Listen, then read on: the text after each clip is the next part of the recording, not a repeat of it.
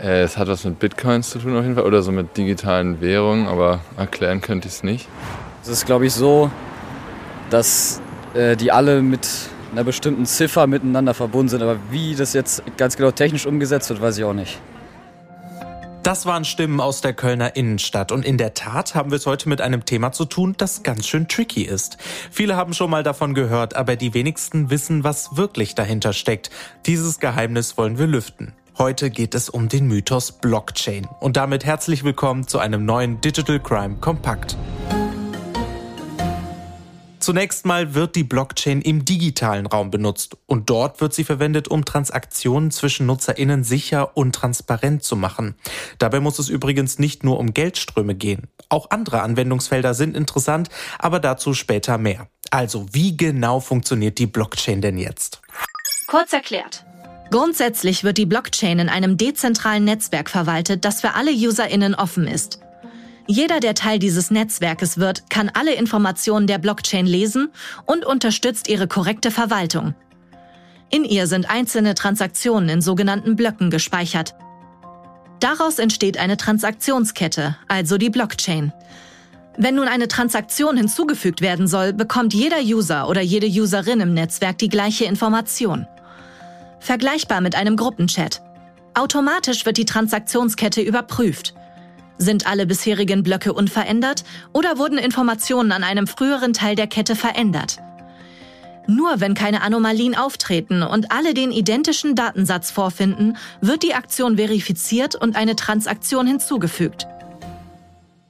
Am wichtigsten ist also, die Blockchain wird durch die TeilnehmerInnen im Netzwerk selbst überprüft. Sie prüfen die Blockchain ähnlich wie die Buchhaltung einer Firma. Bei einer Buchhaltung werden die Geldflüsse durch Belege genau dokumentiert um sie leicht nachvollziehen zu können. Genauso ist es auch mit den einzelnen Blöcken in der Blockchain.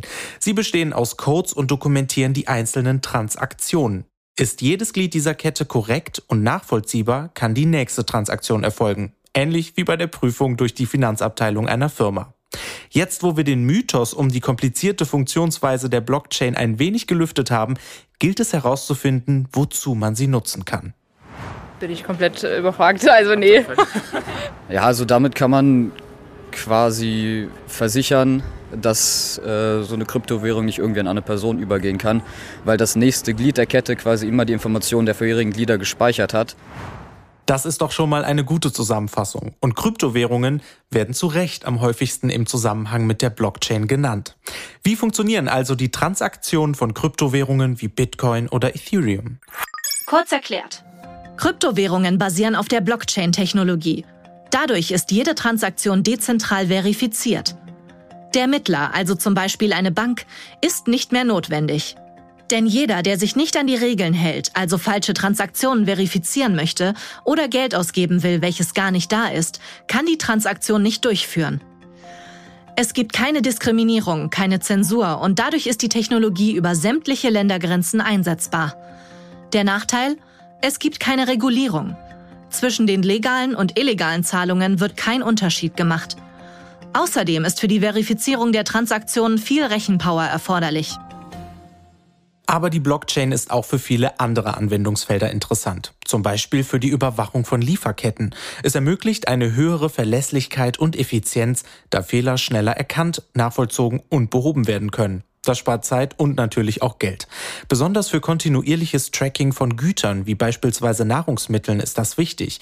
Die Rückverfolgung von Lebensmitteln hilft deren Herkunft zu verstehen und ist von besonderer Bedeutung, wenn es darum geht, Kontaminationsquellen in der weltweiten Lebensmittelversorgungskette zu finden oder auch zu beseitigen. In der Zukunft könnte die Blockchain-Technologie aber auch zur Identitätsprüfung in Behörden oder im Gesundheitssystem zum Einsatz kommen. Der manipulationssichere Einsatz ermöglicht eine schnelle Prüfung und Fälschungen werden umgehend entdeckt. So können auch Wahlen bald von der Blockchain profitieren. Jede Stimme wird nachvollzogen und kann verifiziert werden. Fälschungen so gut wie unmöglich. Erste Pilotprojekte haben schon in Universitäten und Firmen stattgefunden. Ja, wir hoffen, wir konnten euch das Thema Blockchain etwas näher bringen und vielleicht begegnet uns die Blockchain bald in immer mehr Lebensbereichen. Kennst du weitere Anwendungsbereiche, in denen eine Blockchain bald sinnvoll wäre? Schreibt uns an podcast.telekom.de. Wenn euch die Folge gefallen hat, dann abonniert doch Digital Crime, um keine der weiteren Folgen zu verpassen. In unserer nächsten Hauptfolge geht es übrigens um einen Identitätsdiebstahl. Und zwei Wochen später erfahrt ihr bei mir, wie ihr eure persönliche Daten im Netz schützen könnt.